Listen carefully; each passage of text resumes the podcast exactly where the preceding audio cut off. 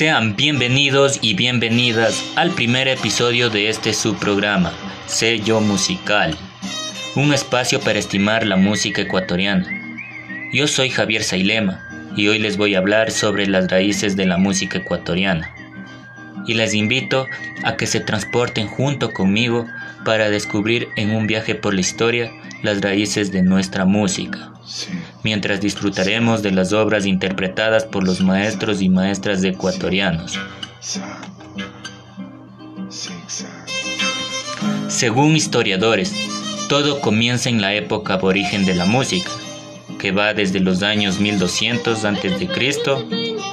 al 470 después de Cristo.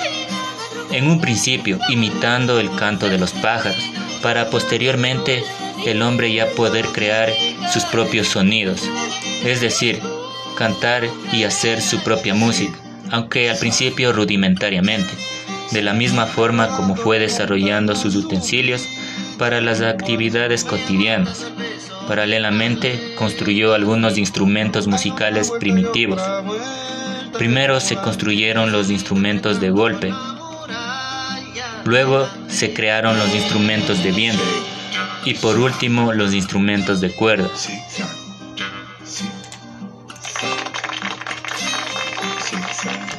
Siempre los pueblos indígenas tuvieron cultura propia, la que estaba ligada inicialmente con la naturaleza.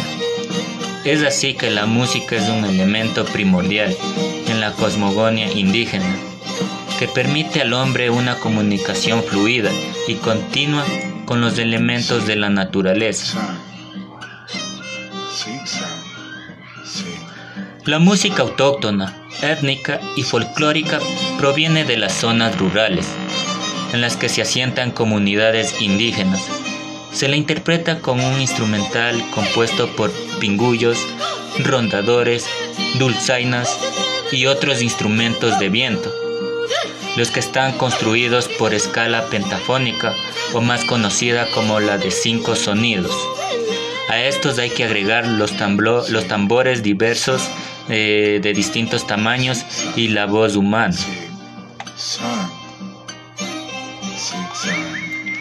El historiador segundo Luis Moreno en 1930 publicó sus investigaciones acerca de la música indígena y en su obra Historia de la música en el Ecuador refiere que cuando sobrevino la guerra por el trono entre los herederos de Huayna Cápac, es decir, sus hijos Huáscar y Atahualpa, en el reino de Quito se hallaba en su apogeo y la música ya había alcanzado su mayor difusión. En el siglo XVI, la educación de los indígenas estaba orientada a la erradicación de las costumbres eh, religiosas nativas.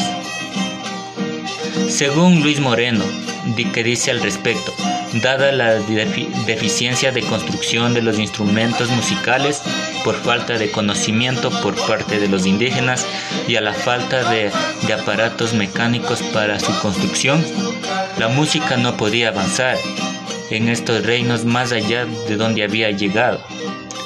Por eso, en los ritmos extranjeros con los españoles se adapta con facilidad.